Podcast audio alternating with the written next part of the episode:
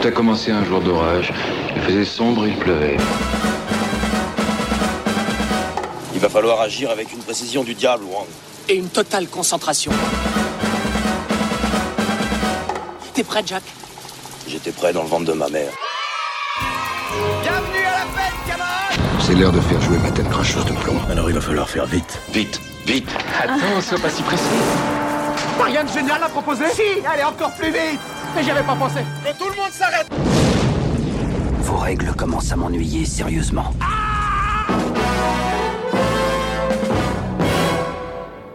Salut à tous et bienvenue dans ce premier numéro de Retour à l'écran Express. Un format un peu plus court et un peu différent de notre podcast habituel. Alors l'idée de ce format, c'est de donner régulièrement une carte blanche à l'un d'entre nous pour lui permettre de remettre en lumière un film là aussi un peu oublié, pas vraiment non plus plébiscité par ses camarades, mais qui lui tient à cœur. Pour ce premier numéro, c'est moi Max qui ai choisi de vous parler de 1000 milliards de dollars d'Henri Verneuil. Dans un premier temps, je reviendrai sur la genèse de ce long métrage sorti en 1982. Puis je vous donnerai mon avis sur ce film. Titre en caractère gras 1000 milliards de dollars. Un scandale de pot de vin. Un journaliste qui fera tout pour faire éclater la vérité au péril de sa vie. La révélation d'un système où les grandes entreprises sont prêtes à tout pour faire un maximum de profit. Henri Verneuil s'initie un film prémonitoire sur les ravages de la mondialisation. C'est l'histoire pendant la Deuxième Guerre mondiale d'un gigantesque empire économique qui s'appelle GTI. le président de GTI. C'est un cerveau redoutable et féroce en affaires. Benoît Lambert est un obstiné. Nous avons acheté Benoît Lambert. Cette poignée de main vaut 1 milliard 750 millions. À ce prix-là, ce n'est plus un achat, c'est ce qu'on appelle un pot de vin.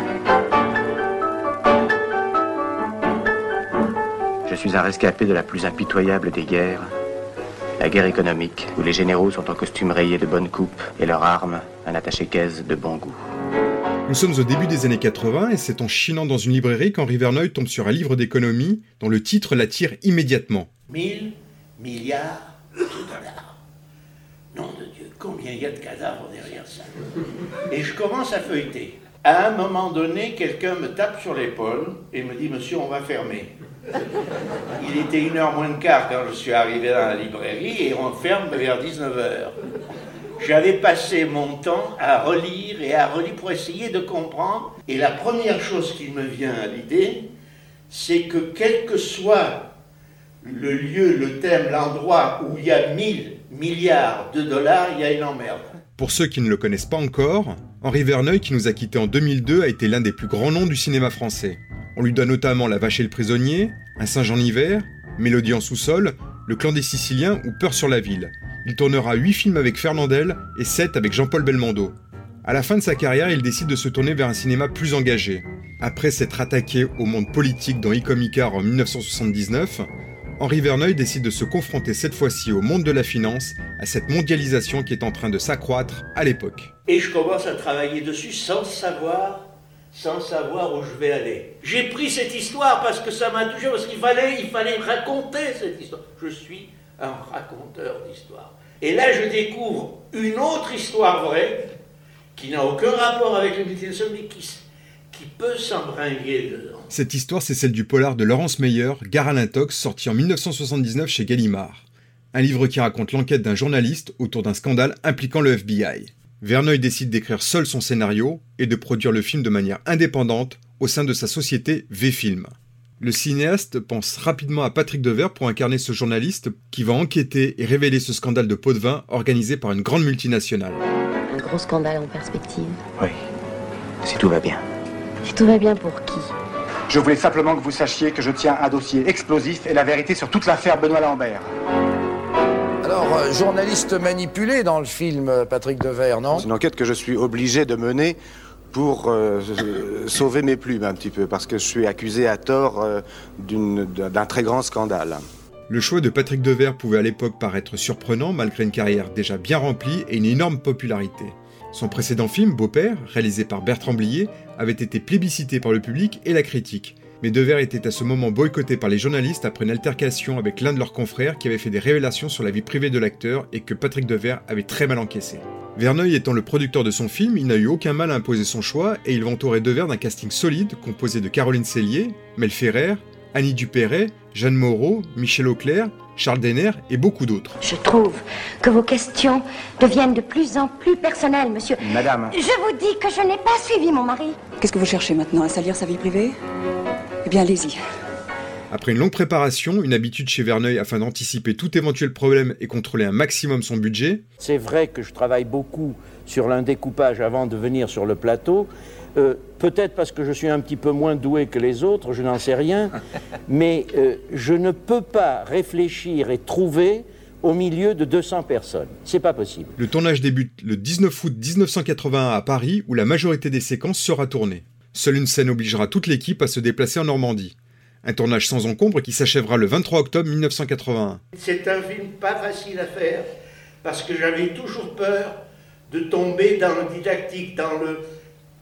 Je crois que je m'en suis bien sorti parce que les deux histoires que je vous raconte, d'abord la multinationale, mais aussi une histoire vraie à côté qui va traverser la multinationale. 1000 milliards de dollars sort sur les écrans français le 10 février 1982 et attirera près de 1 200 000 spectateurs. Si ce score reste plus qu'honorable, c'est une petite déception pour Verneuil qui n'avait connu pareil score depuis 1969 avec la bataille de San Sébastien.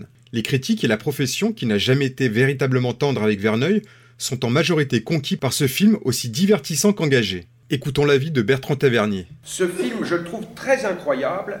C'est un film qui brusquement dans le cinéma français et ce qui est curieux, c'est qu'à la sortie, je n'ai pas l'impression qu'on l'ait beaucoup dit. C'est un film qui a un ton de dénonciation critique, qui parle de certaines choses qui sont maintenant devenues euh, la, page une des journaux, le rôle des multinationales, la façon dont les multinationales détruisent euh, une partie du commerce et une partie de la vie euh, dans le monde. Euh, le, le, le, film est incroyablement précurseur.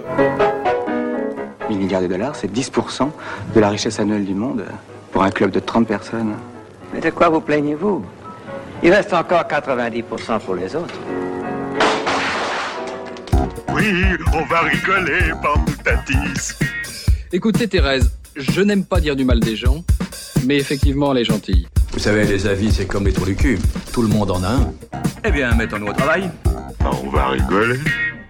Alors j'ai découvert ce film un peu tardivement, c'était au milieu des années 2000, je venais de revoir Icomicar, et je me suis rendu compte qu'il me manquait encore quelques films de la filmographie d'Henri Verneuil à découvrir.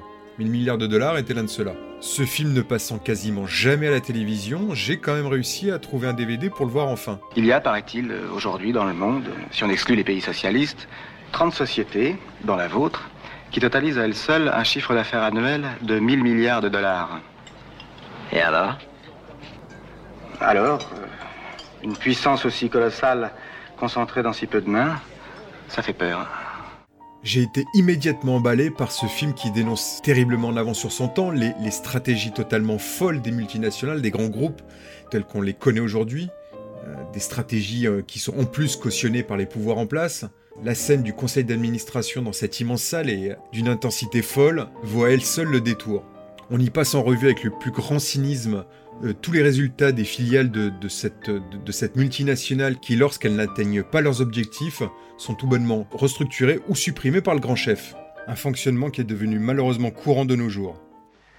Pour comprendre ce qui se passe dans une multinationale comme GTI, il faut avoir au moins une fois dans sa vie assisté à une de ces conférences marathon qui commence à 10h du matin pour finir à minuit.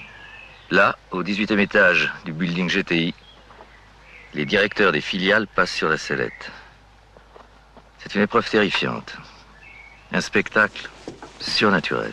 Good morning, gentlemen. La qualité du film réside essentiellement euh, dans son scénario et dans les dialogues euh, écrits par Henri Verneuil lui-même.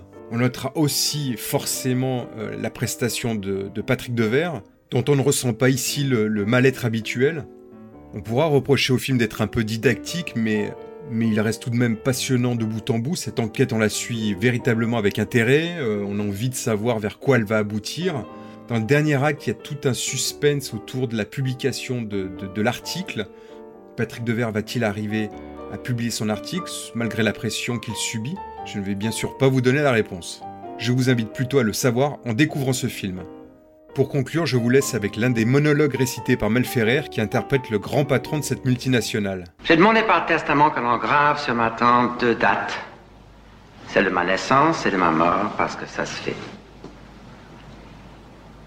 Et en lettres d'or, un seul chiffre.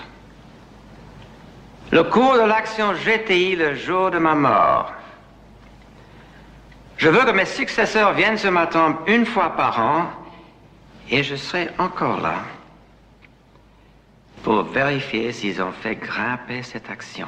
À très vite pour un nouveau numéro de Retour à l'écran express. Moi, si je devais résumer ma vie aujourd'hui euh, avec vous, je dirais que c'est d'abord des rencontres. C'est vrai que je ne vis que pour le cinéma. Pour être aimé, il faut être aimable. Vous voulez un chocolat? C'était pas ma guerre Back and full force. Quelle est votre devise? Je m'appelle Bond. James Bond. Vous délirez totalement là. C'est ça qui permet de voyager à travers le temps. La vie a plus d'imagination que nous. J'espère que je ne vous apprends rien. Vous êtes un mélancolique. Mélancolique, mon cul.